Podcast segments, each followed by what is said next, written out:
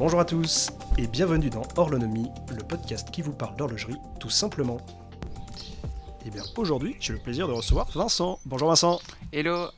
Écoute, tu connais un peu le, le petit rituel du podcast. On va commencer par la question la plus simple, de te présenter évidemment, de revenir sur ton parcours qui est assez riche. Ok, eh ben, je m'appelle Vincent Després, je viens d'Archamps en Haute-Savoie. Mon atelier se situe à Verrier à Genève.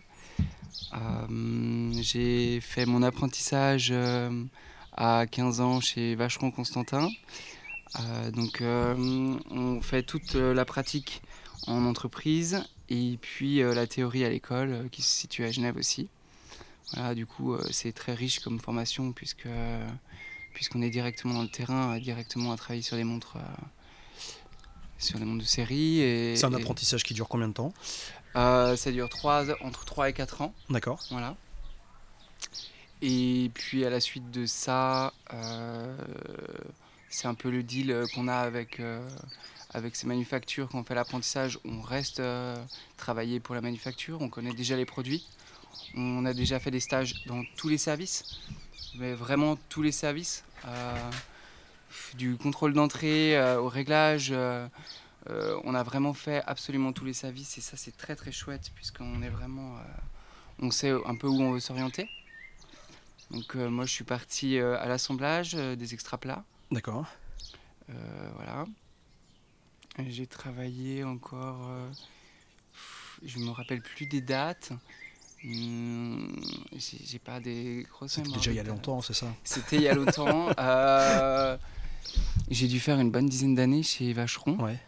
Ouais. Bah, c'est sûr qu'on commence très jeune à travailler. T'as commencé à quel âge toi du coup? Bah, du 19 ans. Ouais, on commence très jeune.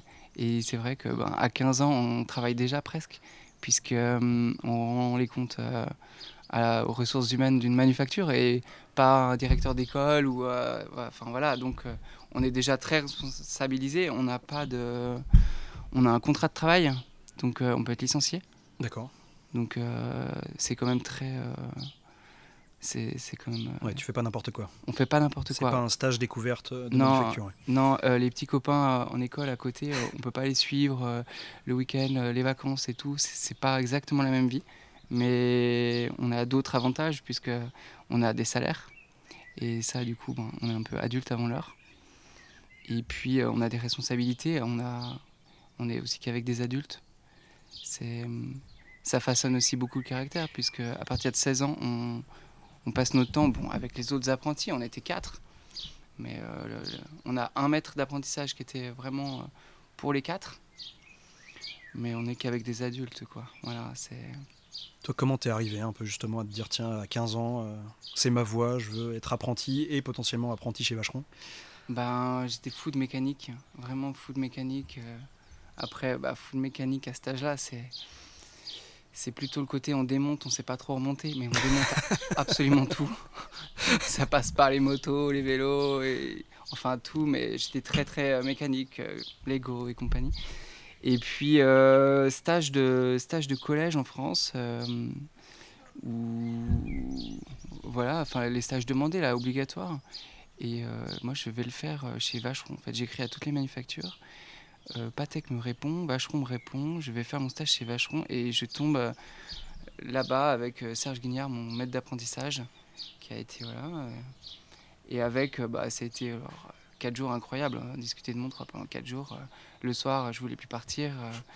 On, se retrouve de passer d'un collège à une manufacture. Elle venait d'être construite. C'était en 2005. Ils venaient d'emménager. C'était tout neuf pour moi, c'était un milieu, enfin, tout était incroyable. C'était vraiment, c'était vraiment génial, quoi. Franchement, c'était incroyable, voilà. Et puis ce maître d'apprentissage, ben voilà, quoi. C'était euh, les livres d'enchères sur les genoux, euh, et puis on, commentait toutes les pièces. euh, C'était,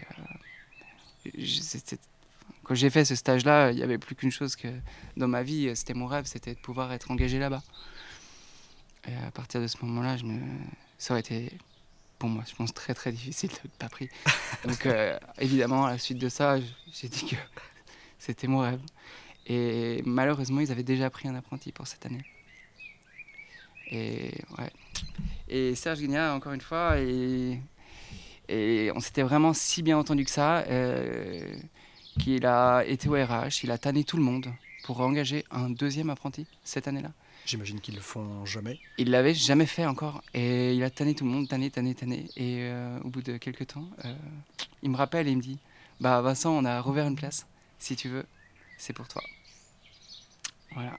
J'imagine que la réflexion a dû être longue. Du coup, euh, pour moi, c'est vrai que ça fait longtemps que j'en ai pas parlé. Du coup, c'est un peu. C'est l'émotion, mais c'était vraiment incroyable. Quoi. Donc, j'ai commencé chez Vacheron en 2005. euh, J'ai toujours la photo avec mon petit sac là. Je suis rentré là-bas. J'ai toujours ma blouse en bas. de Ah bah oui, 2005, il faut, il faut.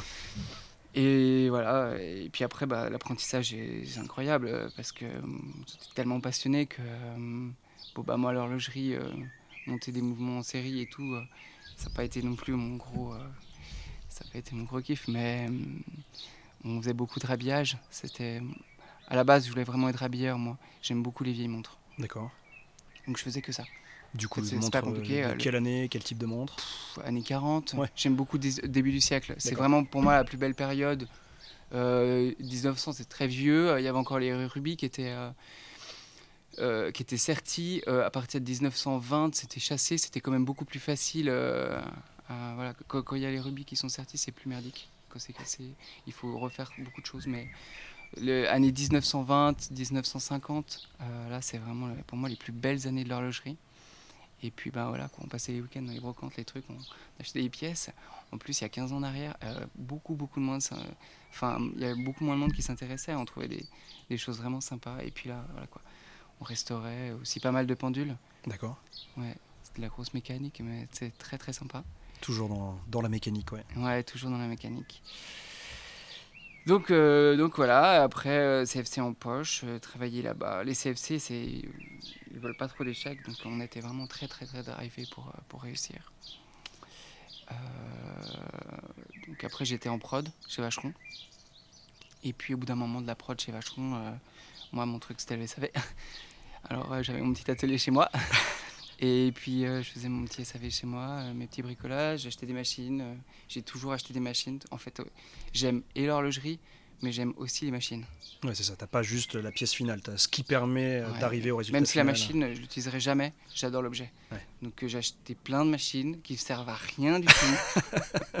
Mais au cas où, tu sais que tu les as si un Mais jour t'as besoin sur je une suis pièce. euh, un petit peu euh, fou de la gâchette au niveau des machines. Donc voilà. Et du coup, j'ai acheté plein de machines. Et après, euh, voilà. euh, après, qu'est-ce qui s'est passé? C'est que j'ai eu l'opportunité de rentrer chez Patek à la restauration. Donc euh, mon rêve, deuxième rêve. euh, voilà. Donc je m'occupais des pièces 1900, 1950. Ah re, oui. re mon rêve, voilà. Ouais, donc pile poil dans la période. Pile poil dans la période. Et puis ça, c'est vraiment des mouvements qui sont incroyables. Là, je pense qu'on était au sommet de l'horlogerie. C'est des calibres Le Coultre, euh, 12 lignes Le Coultre en, en général. Je sais pas si tu connais. Ça me mais parle. C'est très très beau. Et Vous puis, étiez combien dans, dans ce département ou à travailler justement sur la euh, réfection, À la resto, euh, on est très très peu. euh, bon, alors la restauration chez Patek, elle est scindée. Il y a la restauration, euh, tout ce qui est grande complication, euh, tourbillon, répète. Ça, c'est pas à la resto.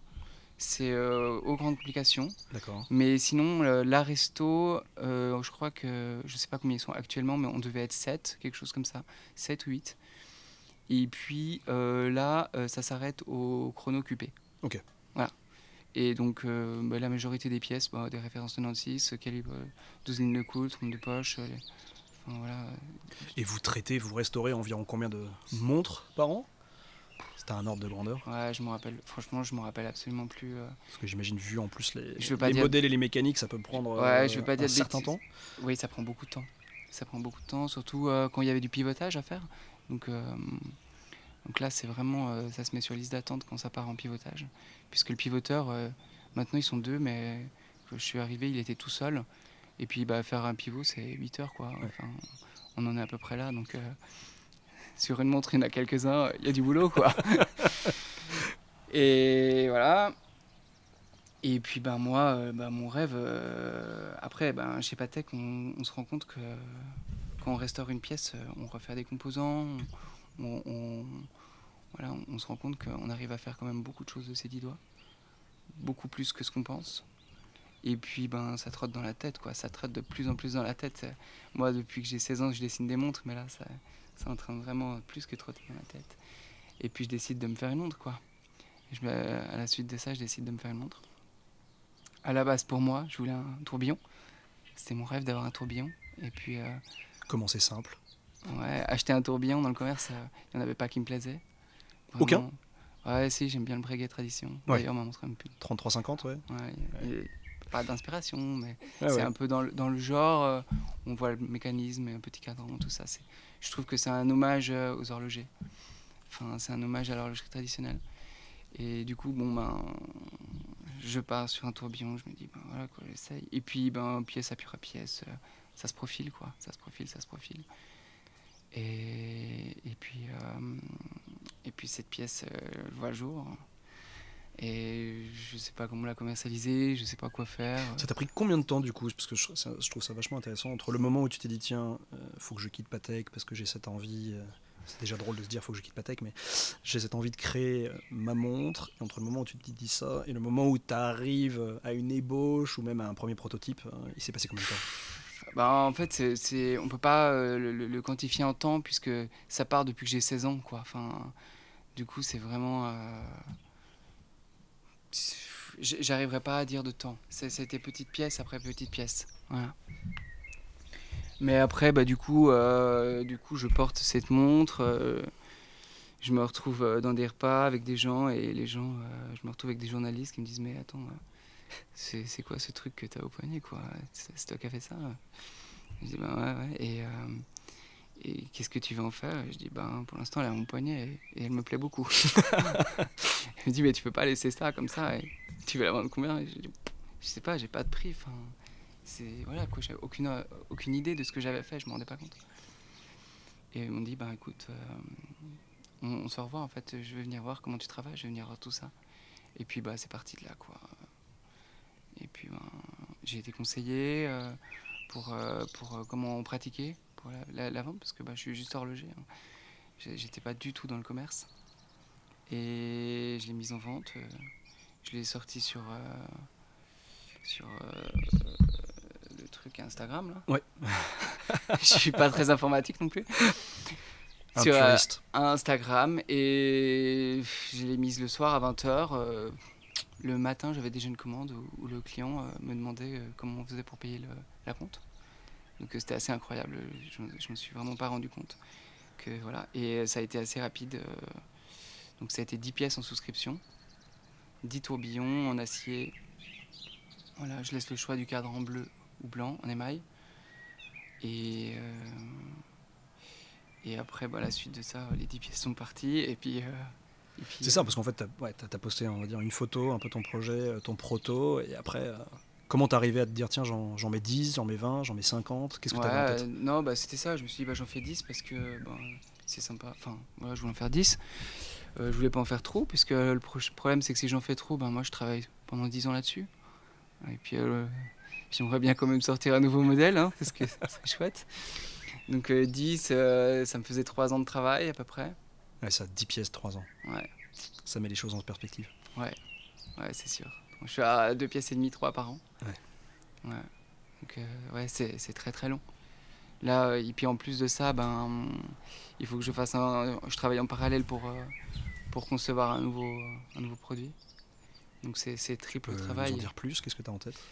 Non, euh, alors euh, je fais une variante de celle-ci qui va être sympa, je pense. Ça sera celle-ci. euh, Bah, celle-ci, euh, c'est c'est vraiment une, une pièce qui me reflète, mais hum, la prochaine, elle va être vraiment euh, avec l'expérience de celle-ci, de, de tout ce que je me dis. euh, voilà, euh, ça sera beaucoup plus empreint de moi-même. Voilà, beaucoup plus empreint de moi-même. Et donc, ce serait, voilà, je pense qu'en faire 5 max. Alors, ce calibre tourbillon là, j'ai promis d'en faire 20 au maximum en tout et pour tout, compte tenu de mon prototype, euh, en tout et pour tout. Donc là, je serai à 15, 16 avec mon prototype. Euh, il restera une petite marge de 4 pièces que a- j'ai beaucoup beaucoup de demandes en or. D'accord. Et Ah bah puis, oui. qu'aujourd'hui, c'est que sur du, que de l'acier. ouais. Ouais. je suis que sur de l'acier. J'ai beaucoup, beaucoup de demandes en or. Donc, euh, Donc en plus, ça me ferait plaisir de l'avoir en or, cette pièce. C'est un petit aboutissement, en platine aussi.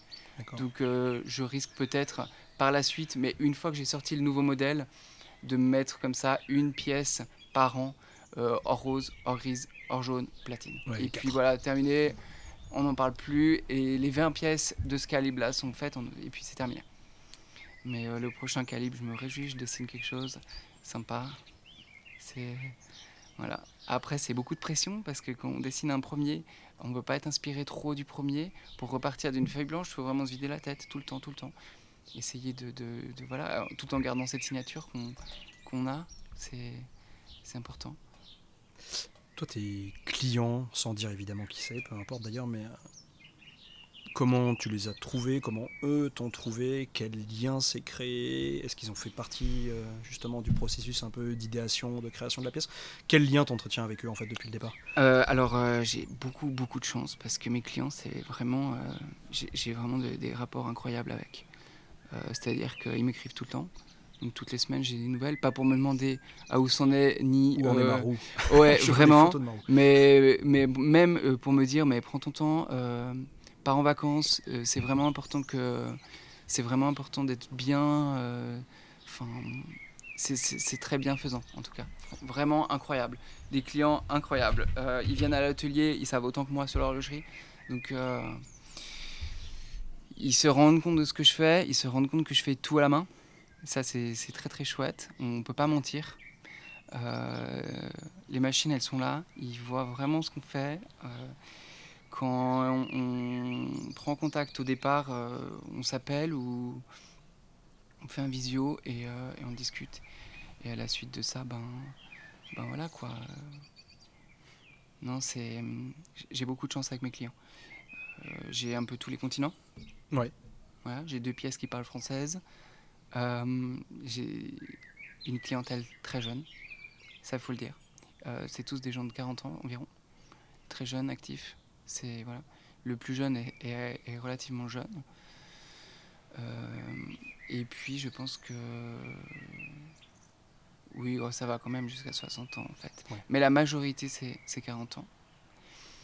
Et puis euh, donc deux pièces qui parlent française. Euh, Il y a pas mal de pièces aux États-Unis, à San Francisco même. Oui, je crois qu'il y a trois pièces dans la même ville de San Francisco. C'est rigolo. Euh, Ça va devenir presque mainstream. Ouais, ouais, ouais, c'est- ça. Et puis, euh, on, on dit que c'est une ville très sympa, mais les gens, ils sont très sympas aussi. Euh, Singapour, en Asie, Qatar. Et puis, voilà, quoi, c'est c'est un beau panel de, de gens. Et ces passionnés et ces clients, tu sais un peu ce qu'ils recherchent justement chez toi, dans, dans les discussions que tu as avec eux. euh, Pourquoi ils se disent tiens, aujourd'hui c'est euh, Vincent Depré et Depré. c'est pas, j'en sais rien, MBNF, c'est pas un François-Paul Journe. Bon, alors, ils ont à peu près. Ils en ont aussi, j'imagine. Ouais, mais ils ont à peu près tout, en fait. hein. c'est ça, ils c'est quand on discute des collections. D'ailleurs, en fait, quand d'abord ils m'écrivent, ils me décrivent leur collection m'écrire. Ouais, c'est un peu le CV du collectionneur Ouais, slash ils acheteur. me en fait. décrivent leur, leur collection, euh, beaucoup de journes, beaucoup, beaucoup de journes. Ça, c'est c'est très, très chouette. Et puis, euh, voilà, quoi, ils, veulent de la pièce fait main. Et bah, je suis jeune, je fais à la main. euh, c'est- intéressant. Et puis, c'est sur un volume de 3 montres par an. Donc, euh, c'est enfin, plus que petit, en sachant que je ne veux pas grandir. Je ne veux pas prendre de personne. Enfin, vraiment, je veux rester seul. C'est mon truc. Je me vois pas former quelqu'un. C'est pour moi. Ma montre est très compliquée à fabriquer. Donc, euh, je pense qu'il faut être animé par, le, pour le- enfin, par et pour le projet pour travailler sur cette montre. Sinon, je pense on, on s'arrache les cheveux. Et puis, euh, non, c'est pas évident. Du coup, je veux rester seul. Du coup, le volume augmentera pas. Donc, euh, à la fin de la vie, euh, si on, enfin, à la fin d'une vie, si on compte que je travaille jusqu'à 70 ans en tout cas. Mais le volume, ben voilà, quoi, on est sur moins de 50 pièces. C'est pas mal. Ça fait pas Donc 10 pour toi. Ah ouais, ça fait, ça fait pas beaucoup en fait. Non, ça fait pas beaucoup. Justement, un point qui est clé euh, quand on voit l'horlogerie actuelle, même le monde des indépendants, c'est toi, ta volonté de faire, en tout cas la plupart des pièces, des composants de ta montre à la main. D'où c'est venu cette idée un peu folle et presque à contre-courant euh, du marché actuel? Ben, ce qui s'est passé, c'est qu'il y a pas mal de composants que je me suis dit que impossible à usiner, que j'y arriverais pas. Et euh, au final, euh, quand je prenais contact avec des sous-traitants, euh, c'était plus une prise de tête qu'autre chose. Moi, ça me gonflait, on discutait avec des gens qui sont. Enfin, ça m'a- vraiment un peu dégoûté du truc, avec des prix qui étaient incohérents, des délais qui étaient incohérents, et, puis une qualité où je me suis dit, ben, je maîtrise peut-être pas forcément. Du coup, je me suis dit, bon, ben, ça fait 200 ans que tout le monde fait comme ça, je vois pas pourquoi j'y arriverai pas. Donc je descends l'atelier, euh, j'en rate pas mal. Hein. il, y a, du ratage, il y a des semaines de ratage, et puis après, au bout d'un moment, euh, ça passe, ça marche. Et puis bah voilà quoi. C'est comme le cadran en émail, pour l'anecdote. je suis horloger, je suis pas émailleur. Émailleur, c'est un métier. C'était un moment où j'avais pas forcément les moyens de me payer la formation d'émailleur, qui n'avait pas donné.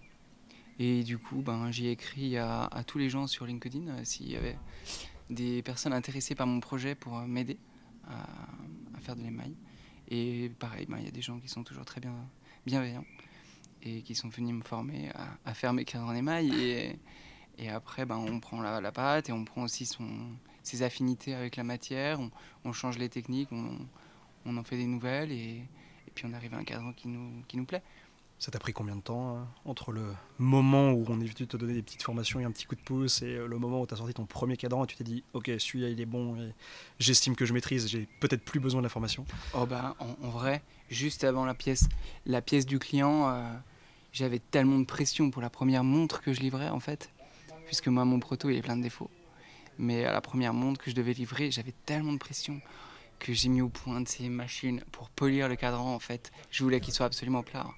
Du coup, j'ai mis au point une machine à monter le temps euh, qui tourne pendant deux jours et qui polie le cadran euh, sur lui-même euh, en tournant. Et là, je suis arrivé à un cadran qui était, qui était OK. Quoi. Mais ça a mis du coup très long à faire le cadran. C'est très très long à faire les cadrans. En réalité, l'émailler, c'est pas si long, mais à, en avoir un parfait, il y a toujours un petit défaut qui se met dedans ou, quoi, une petite oxydation qui part sur un côté. enfin, beaucoup de choses qui se déforment, ou vraiment beaucoup, beaucoup de choses. Et du coup, ben, on en émaille pas mal avant d'avoir un, parfait. C'est ça qui prend du temps. Et puis, comme j'usine aussi mes cadrans, euh, avant de l'émailler, ben, il faut d'abord l'usiner. Et ça prend aussi du temps de l'usiner. Euh, c'est pas rien. Euh, c'est des matières qui sont pas non plus géniales à usiner. ça use les fraises. on n'aime pas forcément les faire. Donc, je préfère usiner des composants horlogers que ces gros composants qui sont pas habituels à l'horlogerie. Voilà de tes années justement euh, Vacheron, Patek C'est quoi un peu les principaux enseignements que tu en as retirés ou ton regard sur ces manufactures actuelles? C'est quoi un peu ton retour d'expérience? Ben que déjà, très très chanceux. Euh, très chanceux de tous les jours faire quelque chose de différent. Parce que euh, dans une manufacture, malheureusement, quand on est ouvrier, les journées sont très répétitives. Et pour les gens qui sont un peu créatifs ou, ou autres, ben, c'est un peu une souffrance de faire toujours la même chose. Ça, pour moi, j'en ai un peu souffert. De, voilà. Donc euh, là, euh, de descendre le matin à l'atelier et, voilà, de dire ben, ce matin je commence ma route cage, je, fais ci, je fais ça, on met tout. Oh, j'adore les machines donc euh, c'est génial, on met tout l'outillage en place et vas-y, qu'on machin, et des clés et de l'huile jusqu'en haut des oreilles. et voilà, on regarde la montre et oh putain, il est 10h le soir, c'est bon quoi. Enfin, ça n'a pas de prix, ça. Vraiment, ça n'a pas de prix. Toi, le travail seul, comme tu dis, euh, on comprend bien que c'est un peu ton ADN et en fait, c'est ce qui fait ta force. T'as pas des moments où tu dis, tiens, justement, comme tu dis, tu es dans un processus tellement précis, millimétré et sur du temps long où tu te sens un peu, euh, peut-être, je sais pas, seul dans ta conception où tu dis, purée, c'est la quatrième roue que je foire, là, faut peut-être que je fasse autre chose aujourd'hui. bah, c'est compliqué. Euh, j'ai mis longtemps à. J'ai mis longtemps à comprendre quelque chose, de ne pas forcer. Longtemps, je me suis dit, il faut que je travaille tous les jours, tous les jours, tous les jours. Euh, que je sois là, que je fasse ma journée au moins 10 heures de temps. Et même si ça va pas, tu bosses, tu bosses, tu bosses. Et j'ai mis très longtemps à, comprendre qu'au final, euh, il faut être parfaitement bien dans sa tête pour travailler, sinon c'est pas la peine. Donc euh, dès que je vois que... Il y a des jours où on tremble. Moi, il y a des jours où je tremble, où, où je suis pas bien, où j'ai l'esprit qui part. Et ces journées-là, mais je n'ouvre pas l'atelier en fait. C'est impossible pour moi parce que je rate mes pièces. Du coup, ça me, de un, ça me démotive. De deux, juste mes outils, euh, juste mes plaquettes, euh, juste tout ce que. Voilà. Et aucun intérêt. Du coup, euh, bah, je travaille quand je suis bien. Vraiment, je travaille quand je suis bien. euh, je rassure, je travaille quand même pas mal. Ce que j'allais je suis souvent bien. Si tu es bien deux jours par an, Ouais, non, je suis souvent bien.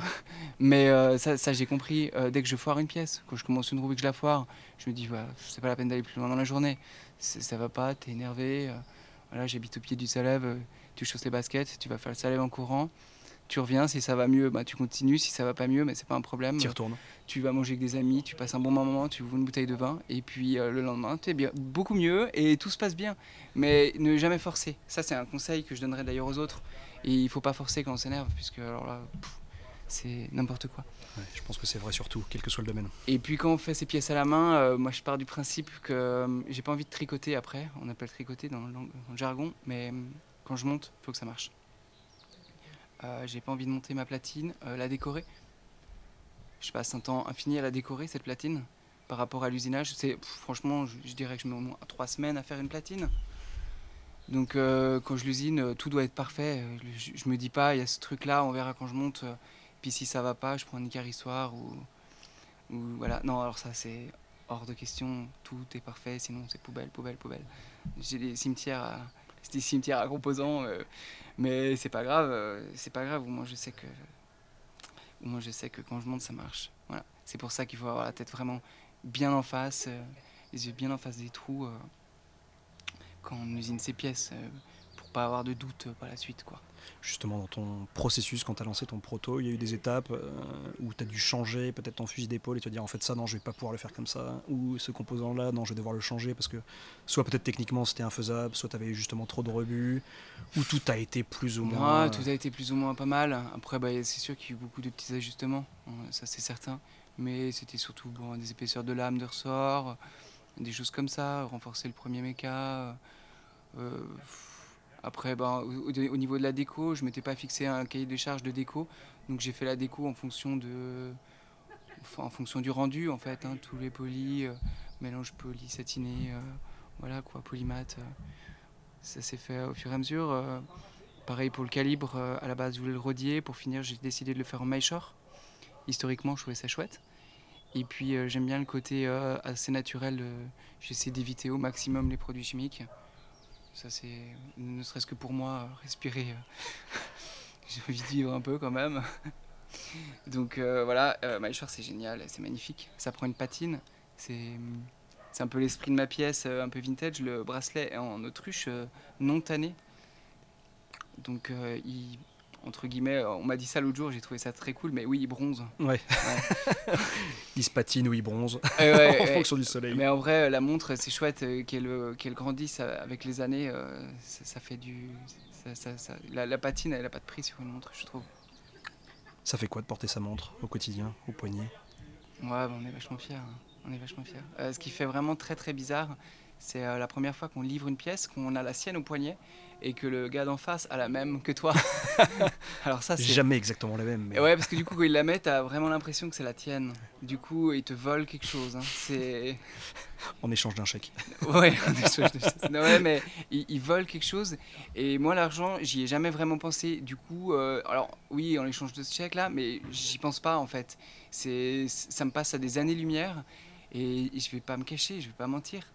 Quand je livre cette montre, euh, je suis toujours resté. J'ai tellement travaillé longtemps dans des manufactures que dans ma tête, euh, je livre une vacheron ou une Patek. C'est. Je sais pas si. C'est que quand je mets le cadran, que quand je fais la décalque, c'est marqué des prix sur le cadran. Je me dis, c'est incroyable ce que je fais. Et franchement, à chaque fois, j'ai cette réflexion. C'est n'importe quoi. C'est fou. J'y suis arrivé, quoi. J'y suis arrivé à faire ce truc.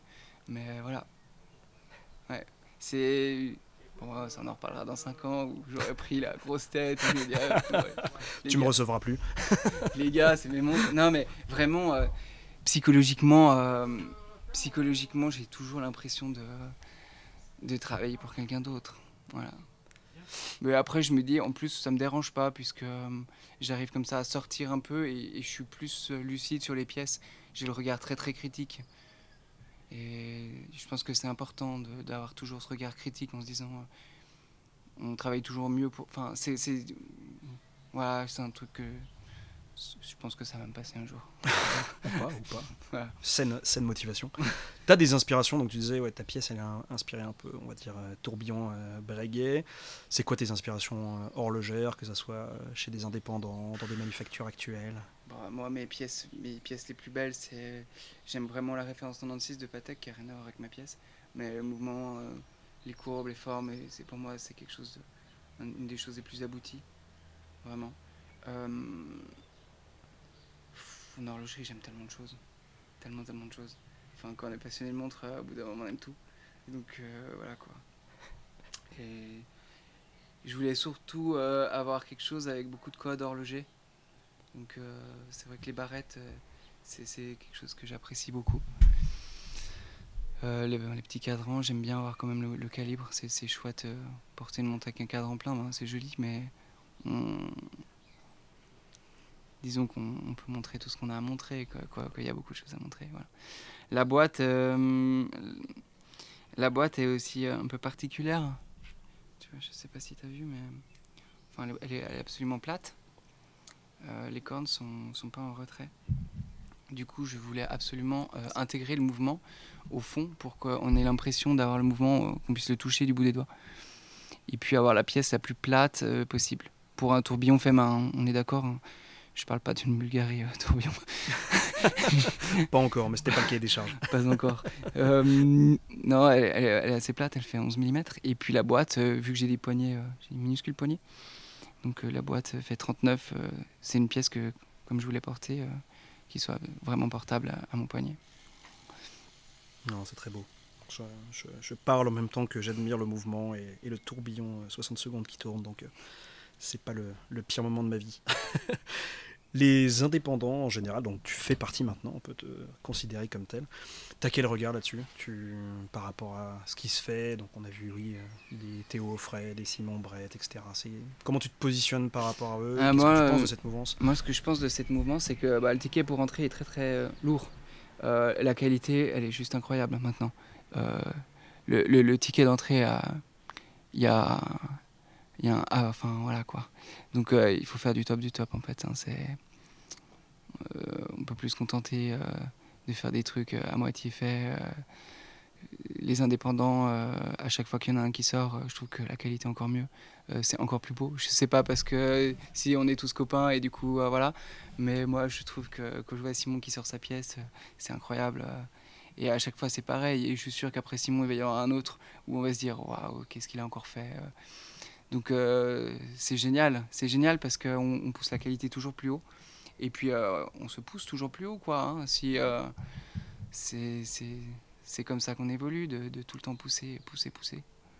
Ouais, c'est une émulation commune. Ouais, c'est une émulation commune. Il y a de la place pour tout le monde au final. Il y a de la place pour tout le monde, c'est clair. De toute façon, on est sur un volume de 3 mondes par an. Oui. dire que je fais pas beaucoup d'ombre à Patek ou, ou, aux autres indépendants. De toute façon. Tu ne sais pas, tu ne sais pas. En général, nos clients il a acheté une dépré, mais il a acheté aussi tous les autres indépendants.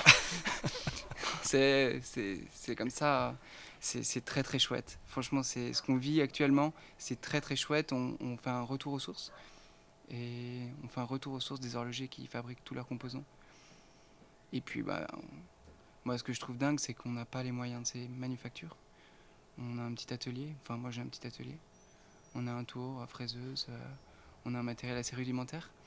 Et puis on arrive à pondre un truc qui est, qui est quand même très sympa. Donc euh, je me dis, euh, je me dis que c'est chouette quoi. Enfin, y a, y a, tout le monde peut y arriver quoi. Si, si, c'est un conseil, euh, tout le monde peut y arriver. Il faut, faut être très persévérant, avoir du temps. un peu de talent sans doute. moi, je sais pas, ça se travaille tout ça.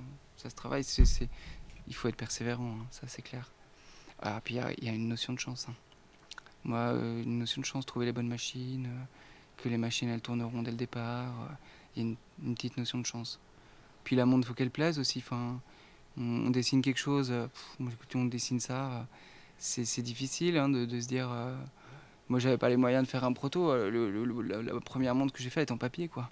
Enfin, elle était en papier, je la faisais tourner dans la famille, au repas de famille. Genre, vous trouvez quoi? Tout le monde rigolait. du coup, ça t'a donné confiance. Genre, mais oui, bien sûr. Bien sûr. Bien sûr. Montrer leur papier. Euh, je vais te la colorier. Ouais, c'est ça. Ouais, ouais, ouais, bah, ouais. Et puis, euh, voilà, quoi. Donc, euh, on ne se rend pas compte avant de. Non, c'est chouette. Le design, justement, dans tes 10 acheteurs, il y en a qui ont mis un peu le nez dessus et qui t'ont dit j'adore ta pièce, j'en veux une, mais je veux tel ou tel spec. Or, euh, effectivement, cadran, comme tu dis, euh, qui peuvent être en deux couleurs. Non. Ou vraiment, c'était euh, tu fais ce que tu veux, on adore ce que tu proposes. Et on Non, mais c'est ce modèle-là, je, je, je- je l'ai- j'évite de trop le tripoter au niveau, au niveau du design. je pense que si les gens m'achètent moi, c'est. Enfin, on ne demande pas à un peintre de changer la toile. Enfin, je me compare pas à un peintre. hein. Je me compare pas à un artiste. Non, mais ce que je veux dire, c'est qu'ils achètent un modèle. Euh, c'est pas le but d'avoir 10 montres différentes, c'est le but d'avoir une souscription, je pense quand même. C'est chouette d'avoir euh, une, euh, enfin, une, une homogénéité de, de ces trucs. J'ai quand même pas mal de demandes pour des pièces uniques et malheureusement, ben, je peux pas les honorer, j'ai pas le temps du tout. Puis est-ce que ce serait vraiment ta philosophie, justement, de te dire. Ouais, ça me plairait beaucoup. Ça te plairait, ouais. Non, vraiment, ça me plairait parce que j'aime beaucoup faire les choses uniques, différentes. J'aime, en vrai, j'aime pas tellement reproduire les choses. Alors 10 pièces, ça va, mais je me verrais pas en faire 50. hein. Ouais. Ça, c'est clair. Euh, ben voilà, euh, j'aimerais beaucoup, mais ça prend un temps phénoménal. Euh, Ça, c'est sûr que. Déjà, se concentrer de faire sa propre série en même temps de lancer une nouvelle. Et voilà, alors ça, c'est un boulot de malade. Parce que du coup, c'est dessiner la nouvelle, se dire comment on va faire le proto. ça, représente vraiment beaucoup, beaucoup de travail. hein. Parce que pour faire cette montre-là, je mets quand même beaucoup de temps. Beaucoup, beaucoup de temps. Et puis, il n'est pas quantifié le, temps. J'arrive pas à dire tu mets tant de temps pour faire la platine, Oui, tant de temps tant ça. t'as pas une deadline pour te dire tiens. Je- tu vas-y ben tu mets on, on sait que c'est tant d'heures et tout ben non c'est pas ça du coup c'est et week-end et semaine et nuit et tout compris et à la fin elle sort mais euh, dès qu'on arrive vers la fin quand la montre elle commence à être terminée c'est là que ça devient très compliqué parce que euh, on la redémonte on la remonte tout est nickel et comme j'usine tout et que alors maintenant j'en ai fait trois alors je pense que ça va un peu me tranquilliser mais là, comme toutes les pièces sont usinées à un exemplaire, euh, ben euh, il faut pas qu'il y ait une raye ou, quoi qui se mette, euh, se mette pendant un démontage ou une petite poussière à la fin, parce que ma boîte, elle a une conception un peu particulière pour gagner de la place, pour vraiment faire le truc le plus petit possible. J'ai une construction vraiment particulière. Du coup, le mouvement à extraire, il n'est pas évident. Il Ouais. faut un outil spécial, il faut des trucs spéciaux. J'ai dû tout monter, mais euh, du coup, on n'est pas à l'abri de rayer. Et quand la pièce est finie, si on raye la platine, euh, on est reparti, on appelle le client et on lui dit que sa montre est, elle est prête euh, trois mois après. Ouais. Donc là, franchement, c'est le moment qui est pas très agréable quand on arrive à la fin. C'est pas un bon coup de fil. Ouais. Toi, le SAV, justement, parce que c'est toujours une partie dont on parle peu, que ce soit bon, dans les grandes manufactures ou dans les indépendants. Mm. Tu l'envisages comment? C'est une pièce, là, quand tu vas livrer, tu vas dire, tiens, vous me la... je veux qu'elle revienne chez moi tous les 5 ans. Comment tu envisages justement la partie un peu Bon. après-vente au sens large? Ouais, bah du coup, avec le volume de pièces que je fais, euh, et puis le, le rapport que j'ai avec mes clients surtout, que je trouve vraiment important, euh, j'ai décidé de... Je, je me rappelle plus combien j'ai fait, mais je crois que j'ai la révision a pris plus que modique. On, est dans l'ordre de 100 francs, quoi. Enfin, Ah oui. en fait, c'était juste symbolique. Ouais, Le prix d'une pile chez Swatch. Non, c'était symbolique euh, pour dire, euh, moi ça me fait déjà plaisir de voir l'évolution de ma montre. Euh, et puis, et puis, enfin, d'avoir le, le- enfin, voir les usures et compagnie parce que j'ai pas tellement, tellement de recul. Et, et puis ça me fait plaisir, quoi. Enfin, les clients ils m'ont fait confiance, donc je trouve que je trouve chouette. Et puis pour le SAV, ben comme je fabrique tout à la main, euh, s'il y a une pièce cassée, moi, je la, je la reconstruis et puis c'est tout. C'est ça. Ça revient pas- chez toi, quoi qu'il arrive. c'est pas très très grave. Ouais. Dans les indépendants euh, actuels, je reviens là-dessus, tu as eu des sources d'inspiration, alors on va pas dire la jeune génération, mais la génération peut-être d'avant, chez les, des Dufour, des Georges Daniel, des Daniel Roth. Il y a eu un courant où tu t'es dit, ça t'a aussi inspiré pour faire tout le parcours que tu as eu, l'apprentissage chez Vacheron, ou tu étais en fait assez loin de ce milieu-là et tu regardais plutôt les grandes manufactures? Alors ouais, euh, je vais être honnête, j'étais vraiment très loin de ce milieu-là. J'aimais bien Daniel Roth déjà à l'époque. Euh, mais pour moi, Philippe Dufour, tout ça, il y a 15 ans en arrière, euh, c'était pas assez. C'était très simple, quoi. C'était sa simplicity. euh, Enfin, c'était pas des pièces où. Enfin, vraiment, très honnêtement, je. Voilà. Et puis, ben, de toute façon, c'était pas. Ouais. C'est- venu ces dernières années. hein. C'est ça. venu ces dernières années, ouais. Ils ont tous euh, éclos euh, récemment. Mais c'est incroyable ce changement pour dire que je suis la jeune génération et j'ai vu ce changement. C'est vraiment incroyable.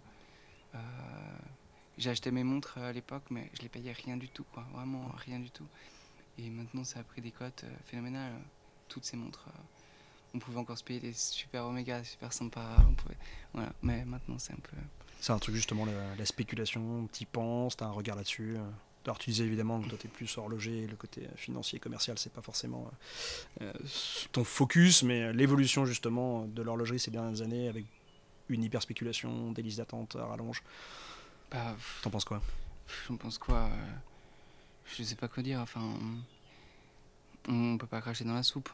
On va pas dire que non, moi je veux pas que ma pièce euh, elle soit un objet de spéculation, mais bon, en même temps, on est très content de pouvoir faire ce qu'on aime. Donc euh, si c'est un moyen pour euh, d'autres personnes, enfin, évidemment que c'est, évidemment que c'est, il y a un côté de spéculation. Mais après, bah, mon premier client, il l'apporte tout le temps. Donc je pense pas que c'est pour spéculer, c'est par plaisir de porter une belle montre. Je pense qu'avant tout, c'est quand même le plaisir de porter une montre sympa, quoi. D'avoir un objet sympa.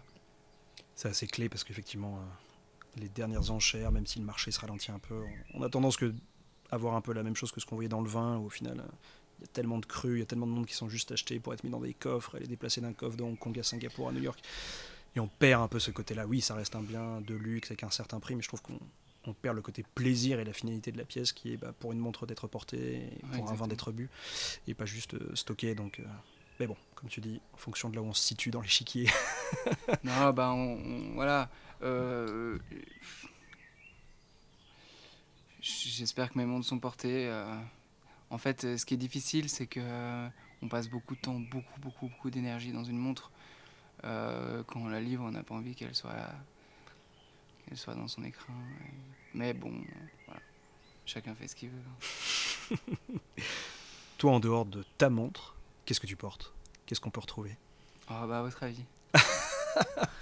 T'as mentionné Omega, donc je suis sûr qu'on peut trouver une petite, euh, speed vintage ou des belles choses. Ou, euh, Non, je, en vrai, aucune idée. Euh, bah, du, coup, ouais, du coup, j'ai vraiment été très très chanceux. J'ai fait ma montre école chez Vacheron que je porte. Voilà. Donc, très très belle montre qu'on s'est fabriquée.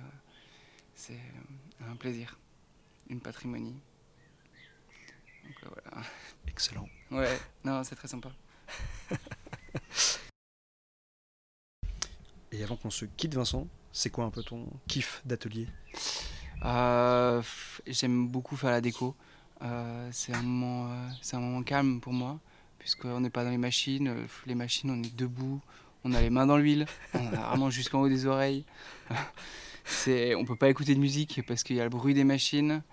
Donc faire la déco, c'est un peu l'aboutissement, ça polit.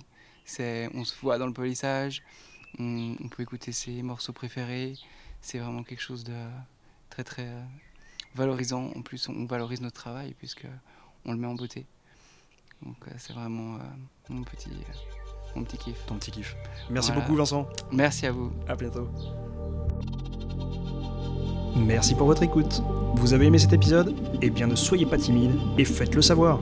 Abonnez-vous et continuons la discussion sur Instagram dans le A bientôt